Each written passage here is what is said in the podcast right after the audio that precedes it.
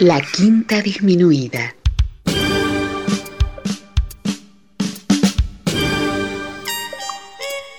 Jazz desde la ciudad más cercana al cielo.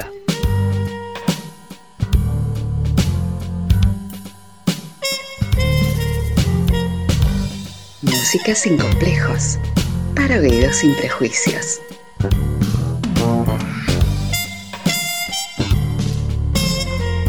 Una producción de Nicolás Peña.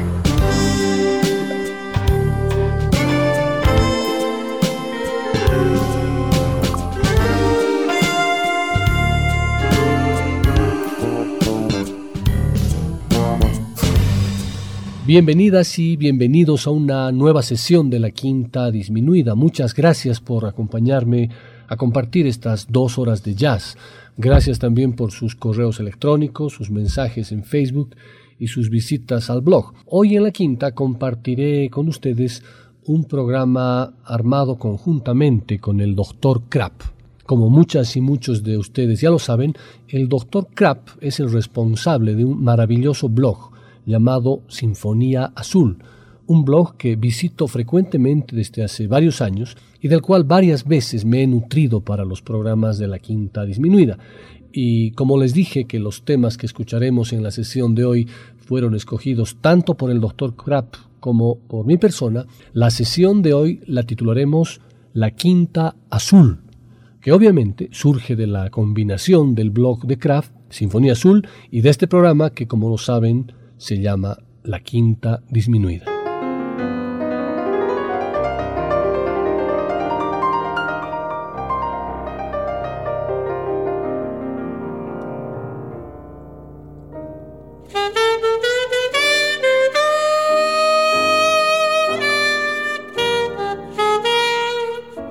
Quiero comentarles, quiero contarles más bien cómo nació esta idea de hacer un programa compartido con este amigo de la blogosfera llamado Dr. Krapp, que radica en España. Resulta que en el programa del 7 de abril, titulado Ébano y Marfil, presenté a 20 pianistas.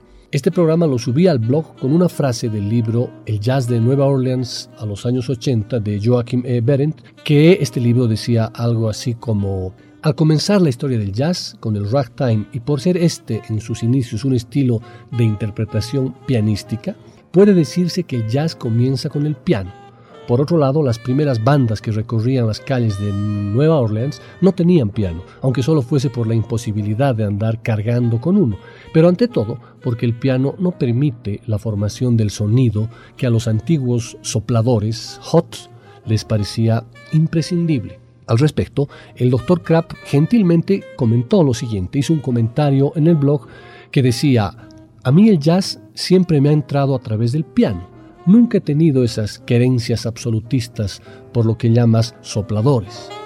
Es el instrumento por excelencia, el piano, y el que configura mejor la personalidad de los músicos. Hay muchos saxofonistas que suenan, o mejor dicho, que intentan sonar como Charlie Parker o Coleman Hawkins, pero ¿cuántos pueden sonar como Monk, Hamad Jamal, Cecil Taylor o incluso Bill Evans, por mucho que haya una legión de pianistas a los que se les proclama sus herederos? Magistral síntesis de casi 100 años en ébano y marfil, era el comentario que hacía en esa entrada. A lo que yo le respondí, sin lugar a dudas que el piano tiene un lugar supremo en el jazz antes, ahora y siempre, Doc.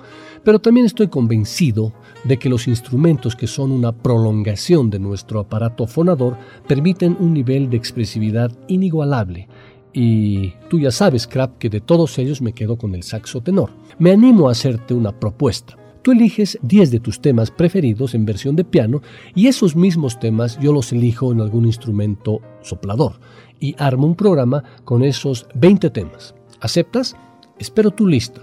Gracias por tu complicidad, ya sea es la respuesta que le hice a la entrada. Y bueno, a partir de ese momento hubo un intercambio de mails en los que Krapp me envió una lista de 10 temas a cargo de 10 pianistas y por mi parte comencé la búsqueda de esos mismos temas a cargo de sopladores, es decir, saxofonistas y trompetistas. En la primera parte de la sesión escucharemos un mismo tema, primero a, a, través del golpe de un martinete sobre las cuerdas de un piano y luego producto de la vibración de una caña o de una boquilla generada por una corriente de aire. Con la precisión de un neurocirujano, el Dr. Krapp eligió para arrancar la sesión a uno de los más grandes pianistas de la historia del jazz, Art Tatum, pianista ciego y torrencial que impulsó a pianistas y otros instrumentistas a adoptar una exigencia máxima en sus habilidades. Una gran técnica sería la base de una expresión no limitada por deficiencias. Esto llevó en algunos casos a exageraciones y exhibicionismo, pero fue un paso importante en la asunción del jazzman de su condición de artista y no solamente de entertainer. A diferencia de la mayoría de los músicos de jazz, que solían rearmar armonizaciones innovadoras cambiando las progresiones de acordes que acompañaban la melodía, Tatum raramente abandonaba la línea melódica original.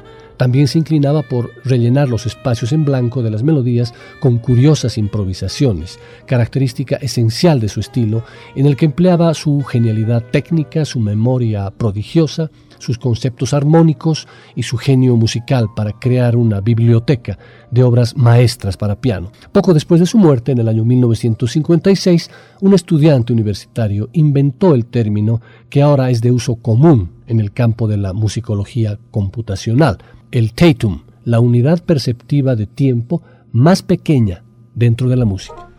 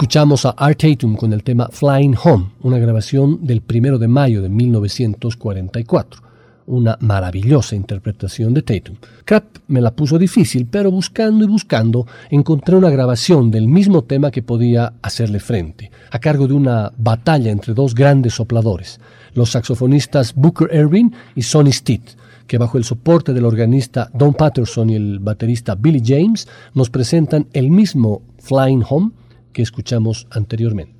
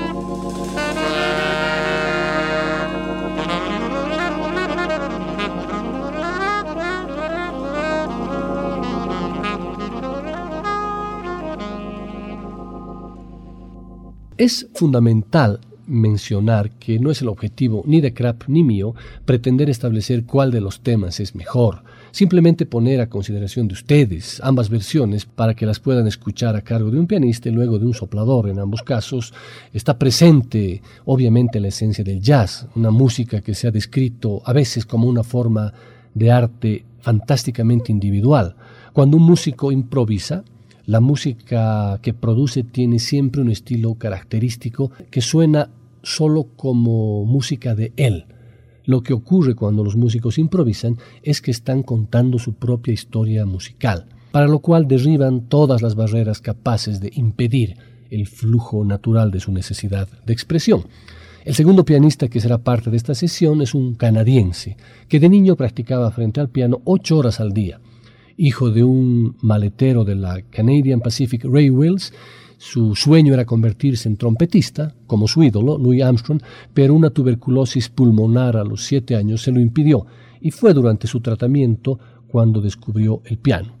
Su estilo, formado durante los años 40, como en el caso de otros pianistas como Earl Garner y George Shearing, oscilaba entre el swing y el bop, y se engloba dentro de la tendencia clasicista o tradicional del jazz. Estoy hablando de Oscar Peterson, que hace temblar a cualquiera con esta versión del tema Little Girl Blue.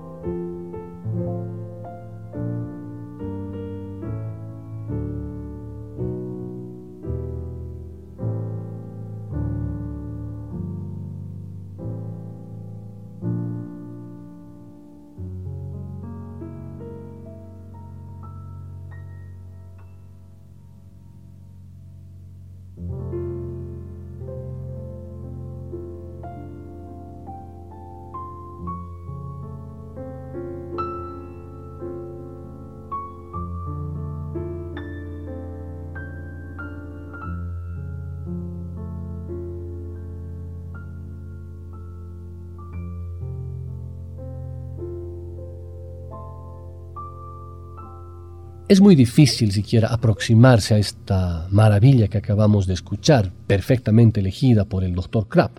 Little Girl Blue, a cargo del pianista que afirmaba, cuando me siento al piano no se trata para mí de un ejercicio de digitación, sino de un amorío. Y lo que acabamos de escuchar es exactamente eso, un amorío. Pero un enamoramiento puede ser completamente diferente de acuerdo a las circunstancias que lo, que lo rodean. Para el siguiente turno, el soplador que elegí fue un hombre asomado a los abismos de la vida, un jazzista con todos los vértigos de la emoción.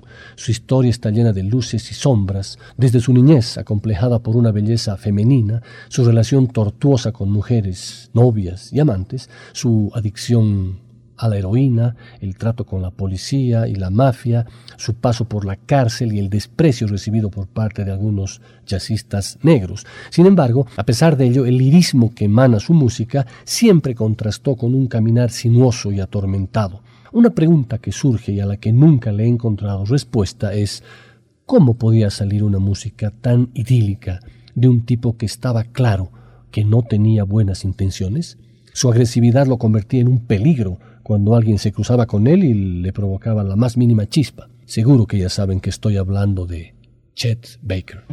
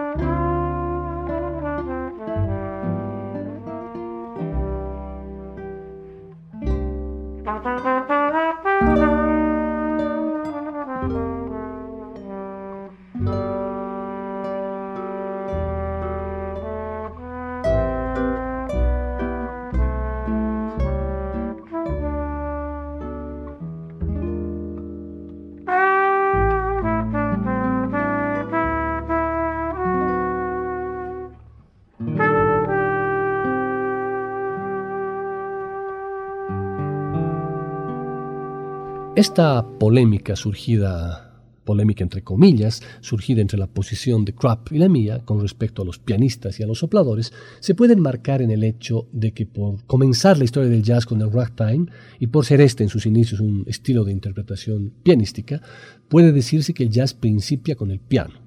Por otro lado, las primeras bandas que recorrían las calles de Nueva Orleans no tenían piano, aunque solo fuese por la imposibilidad de andar cargando uno, como lo dije al iniciar el programa, pero ante todo porque el piano no permite la formación del sonido que a los antiguos sopladores hot les parecía imprescindible. La historia del piano en el jazz se desenvuelve entre estos dos lados. El piano ofrece más posibilidades que otros instrumentos usuales en el jazz. No se necesita tocar siempre una sola nota a la vez, como ocurre con los instrumentos de viento, sino que se pueden tocar varias al mismo tiempo. No solo es posible producir ritmo en él, sino que también se puede armonizar ese ritmo. Y no hay que limitarse a las armonías como en el contrabajo. Estas se pueden combinar con diversas posibilidades de melodías y acordes. Sin embargo, y hay que decirlo, una línea de un instrumento de viento es más intensa que una línea pianística. Es una conclusión personal. Por un lado, cuantas más posibilidades pianísticas se aprovechan en el piano, tanto más parece fracasar el instrumento en comparación con el intenso fraseo hot de los sopladores de jazz. Por otro lado, la mayor intensidad que pone el pianista para sustituir el fraseo de los instrumentos de viento se conjuga con un mayor desaprovechamiento de las auténticas posibilidades del instrumento. Se puede asegurar que cualquiera que sepa lo que significa el virtuosismo pianístico en la música europea se puede convertir en un suicida pianístico. El siguiente tema elegido por Krapp es el conocido Lullaby of Berlin, a cargo del gran pianista Ahmad Jamal, que se caracteriza por un timing magistral, además de una combinación perfecta de ornamentos y economía de notas. Esta mezcla genera algo que podemos llamar como el refinamiento de la sencillez.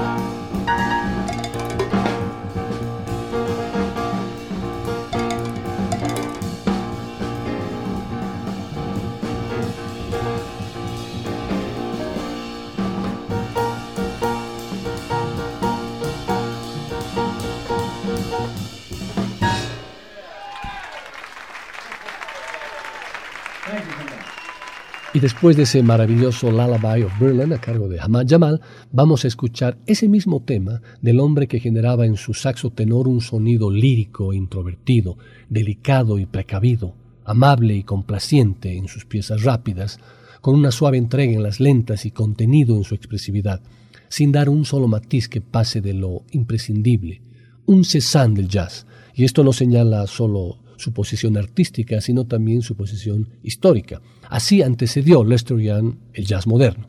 Lester tenía la sensibilidad de Baudelaire o de James Joyce. Lester vive en su mundo privado y lo que se encuentra fuera de este mundo no existe para él. Pero ese mundo suyo es un mundo maravilloso, benigno, amable y delicado. Cualquiera que toca un instrumento expresa lo que piensa.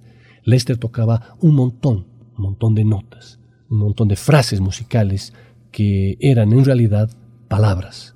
Literalmente podía hablar con el saxo.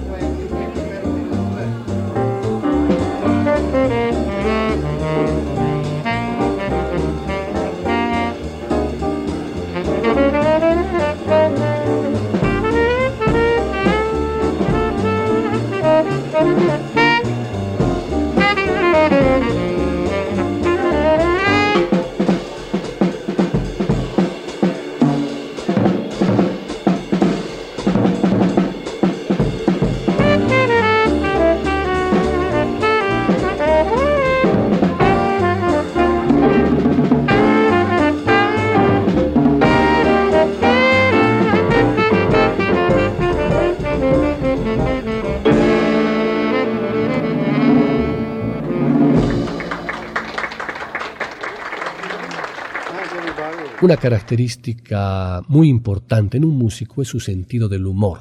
El buen humor se siente, se percibe, se percibe en las improvisaciones sobre todo, y desde Fats Waller no había habido un pianista cuyo nombre significara buen humor, tan automáticamente como el de Errol Garner. También cabe comparar a Errol con Fats Waller o incluso con Art Tatum en cuanto que toca su instrumento a modo de orquesta, dominando soberanamente el teclado entero. Errol Garner es un músico de sugerente relajación. Cuando toca se tiene constantemente la impresión de que el beat llega demasiado tarde, pero una vez que aparece, se siente que ha caído en el momento preciso. Magistrales son las introducciones de Garner, las cuales son muchas veces cadenciosas y con insinuaciones humorísticas, y parecen aplazar más y más la iniciación del tema y del beat. El Dr. Krapp eligió a Errol Garner con el conocido estándar compuesto por George y Ira Gershwin, que fue escrito para el musical Girl Crazy y que tiene por título But Not For Me.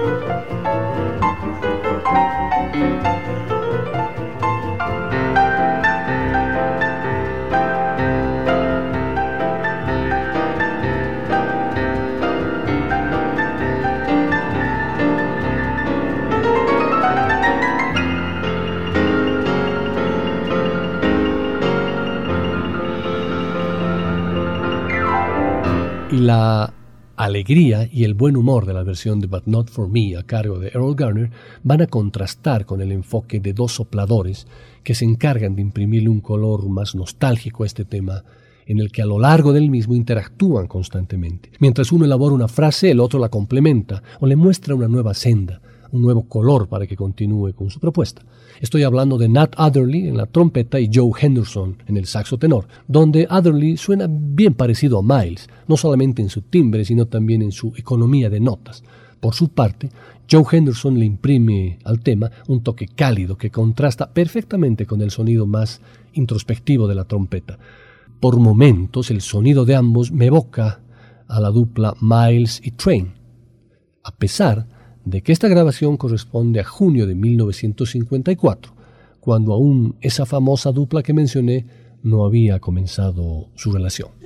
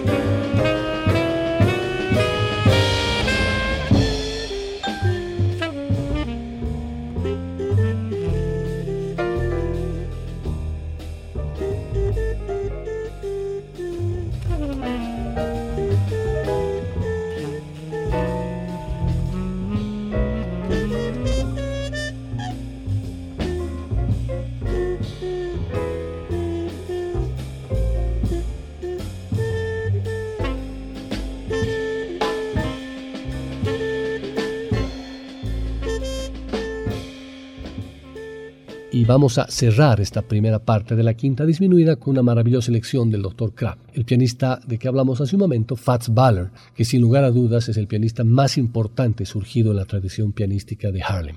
Louis Armstrong dijo alguna vez que bastaba con mencionar el nombre de Fats Baller en cualquier sitio para ver una sonrisa en todas las caras. Fats, en efecto, tenía dos facetas. Era uno de los más grandiosos pianistas de la historia del jazz y además uno de los comediantes más humorísticos e ingeniosos de la música popular, ligando ambas facetas de una manera inimitable gracias a su absoluta e íntima desenvoltura, como lo podrán apreciar en este Viper's Drag, una grabación de noviembre de 1934.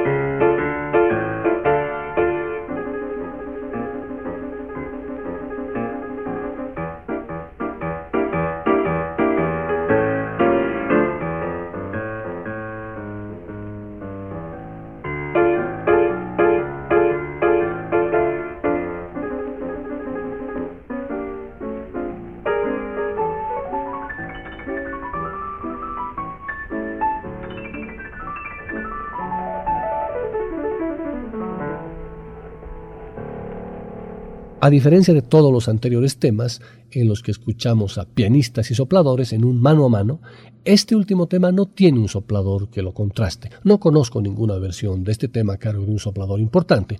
Y también esta excepción dará pie a la segunda parte del programa en la que seguiremos con nuestra combinación entre pianistas y saxofonistas o trompetistas, pero esta vez ya no escuchando el mismo tema. Después del corte les explico las razones.